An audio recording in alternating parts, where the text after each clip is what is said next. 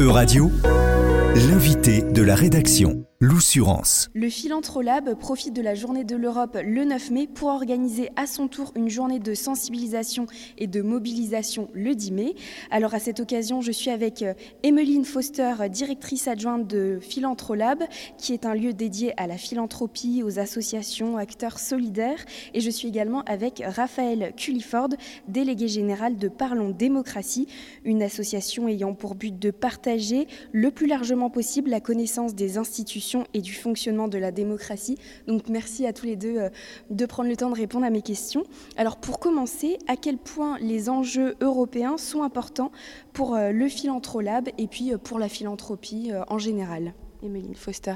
Merci beaucoup. Alors, nous, on a décidé de consacrer cette journée du 10 mai au Philanthrolab à mettre en avant tout ce qui concerne euh, les porteurs de projets associatifs euh, et euh, l'Europe. Donc c'est pour ça qu'on a eu plusieurs panels, plusieurs intervenants, parce que voilà, il y a, différents sujets qui sont assez complexes. Il y a à la fois la philanthropie transnationale, c'est-à-dire la philanthropie qui dépasse les frontières. Il y a les associations et les fondations européennes qui, elles, euh, vont parfois euh, travailler sur le sujet de l'Europe, et puis ensuite les associations et les fondations européennes qui, elles, euh, vont travailler sur des sujets mondiaux, mais qui ont décidé d'avoir un impact européen. Et cette journée, c'est important pour nous parce qu'au Philantrolab, on est un lieu qui a pour objectif de à la fois déployer le don, la philanthropie, l'engagement, donc le don sous toutes ses formes, le don de temps, le don d'argent, le don de soi, mais aussi d'outiller les porteurs de projets associatifs, que ce soit des associations, des fonds de dotation, pour qu'ils aient euh, de plus en plus d'impact. Et on essaye de faire ça euh, d'une manière à toujours rassembler les mécènes et les porteurs de projets associatifs et à créer des ponts et à essayer de, d'invisibiliser euh, cette espèce de frontière qui existe entre le philanthrope et le porteur de projets associatifs. La journée du 10 mai, c'était une belle journée justement pour montrer qu'en fait on collabore tous ensemble pour avoir euh, le plus d'impact possible. Et vous, justement, euh, Raphaël Cullifort, donc délégué euh, général de Parlons Démocratie, est-ce que vous pouvez nous parler plus en détail de votre association et dire dans quelle manière vous œuvrez pour les enjeux européens de façon générale Bien sûr, et merci de, de me recevoir ici. Alors, Parlons de démocratie, c'est une association qui travaille sur euh, l'engagement euh, politique des jeunes. On se rend compte que la défiance euh, politique, on se rend compte que la lassitude politique a plusieurs racines, dont le manque de connaissances. Les jeunes aujourd'hui votent peu, voire pas, et ne sont pas armés intellectuellement pour devenir les citoyens qu'ils pourraient devenir.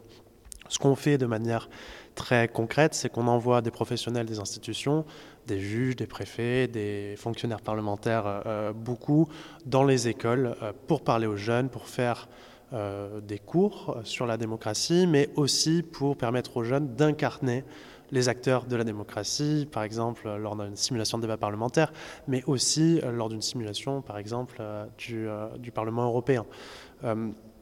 pourquoi on fait ça euh, sur l'Europe, c'est une nouvelle activité que, que, nous avons, parce qu'on se rend bien compte lorsqu'on va parler euh, de citoyenneté que la citoyenneté n'est pas que française. Euh, le, monde politique qui nous régit tous n'est pas que français. Il est indispensable de comprendre la manière dont fonctionne l'Europe si on veut construire un, futur souhaitable. Ce qu'on fait à Parlons démocratie, euh, euh, on n'essaie pas de diriger les jeunes euh, vers une direction ou vers une autre. On leur donne les outils pour qu'ils puissent se diriger eux-mêmes. Si on ne leur donne pas les outils pour comprendre l'Union européenne, ils ne seront pas capables de créer le futur souhaitable qu'ils veulent voir advenir, notamment sur des questions dont on sait qu'ils leur sont chères, les questions environnementales, les questions d'inclusion, d'égalité. Donc très concrètement, ce qu'on fait, c'est qu'on a un pôle européen euh, qui est en train de se monter avec euh, des fonctionnaires européens, notamment euh, de la Cour de justice de l'Union européenne, qui sont en train de construire des modules pour que les jeunes puissent incarner les acteurs de l'Union européenne, le comprendre, débattre de ces sujets et prendre pleinement position dans les sujets qui nous concernent au-delà de nos frontières nationales. Est-ce que euh, vous êtes d'accord avec euh, ce que vient de dire le délégué euh, général de Parlons démocratie, du fait qu'on ne peut pas faire de philanthropie finalement sans prendre en compte à un moment donné les enjeux européens et ce que ça veut dire la démocratie européenne? Oui, bien sûr, c'est pour ça qu'on les a invités, c'est pour ça qu'on a décidé de faire ces ateliers sur la journée du 10 mai.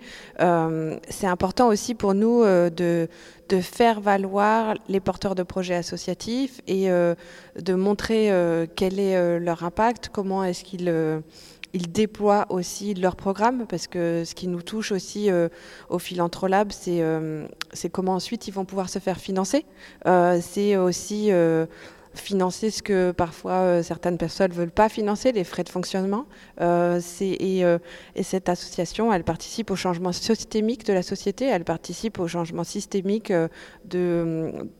en aidant ces jeunes à se sentir plus acteurs de leur futur finalement démocratique. Et donc, évidemment, on est très heureux de les avoir eus avec nous et, de pouvoir contribuer à les faire connaître en les faisant venir aussi au Philantrolab. Justement, est-ce qu'il y a une coopération entre les associations euh, qui euh, ont le même but démocratique euh, à travers les pays européens? Nous, aujourd'hui, au, stade de notre développement, nous ne sommes pas en train de collaborer avec d'autres acteurs européens. Par contre, la coopération doit exister et je voudrais prendre un petit peu de recul sur cette question euh, pour parler d'abord d'une coopération sur les différentes phases de la démocratie. La démocratie, c'est pas que le vote. Euh, la démocratie, c'est pas que des lois qui sont euh, votées, exécutées. C'est un chaînage de différentes étapes et toutes ces étapes sont essentielles en France comme ailleurs.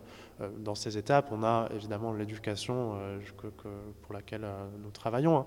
mais il y a aussi la délibération. On parlait tout à l'heure de démocratie participative. Il y a aussi l'intégration, l'inclusion de publics différents chez les élus.